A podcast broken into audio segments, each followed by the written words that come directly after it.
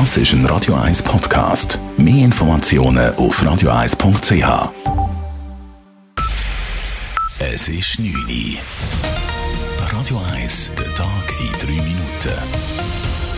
Mit Sabrina Margolin.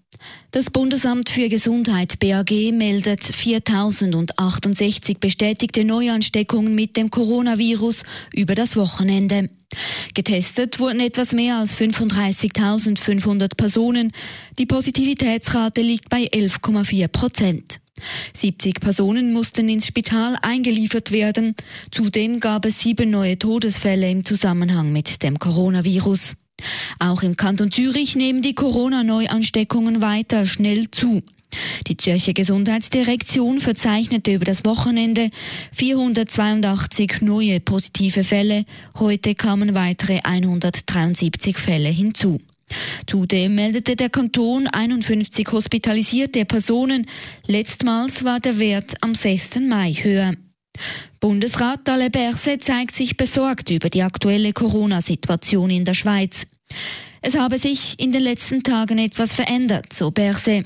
Die Fallzahlen steigen und die Positivitätsrate sei deutlich höher als noch im September.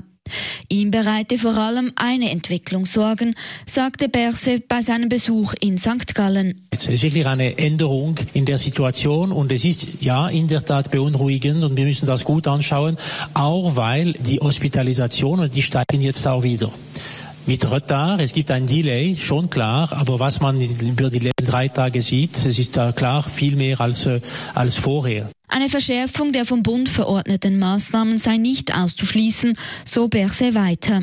Man wolle dies aber in Zusammenarbeit mit den Kantonen tun. Ziel sei es, dass es keine außerordentliche Lage mehr geben werde.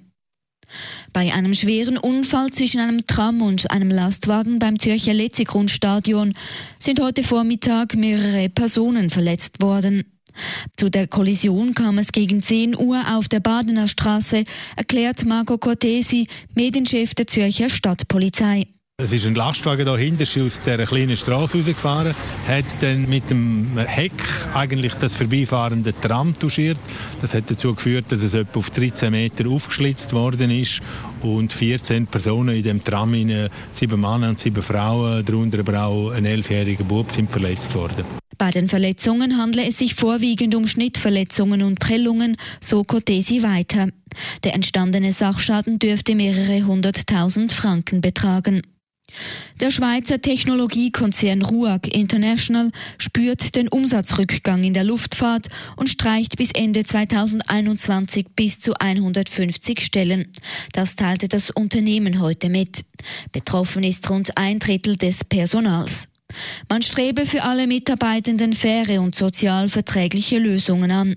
Zum jetzigen Zeitpunkt gehe man davon aus, dass es einige Jahre dauern werde, bis die flugnahen Abteilungen des Unternehmens wieder normale Auslastung hätten. Der Luftraumfahrt- und Rüstungskonzern hat im ersten Halbjahr einen Reinverlust von 48 Millionen Franken erlitten. Radio 1 Wetter.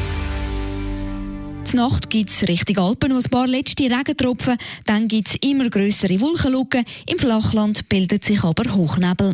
Der morgige Dienstag kommt im Flachland zuerst neblig daher, dann tut es auf und es gibt einen freundlichen Mix aus Sonne und Wolken, das Ganze bei maximal 11 Grad. Genau gleich geht es dann am Mittwoch weiter, bei höchstens 12 Grad. Das war der Tag in drei Minuten.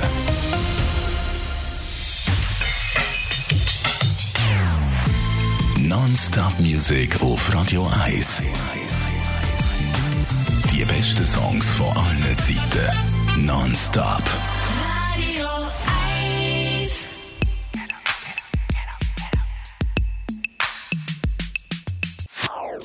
Das ist ein Radio 1 Podcast. Mehr Informationen auf radio1.ch.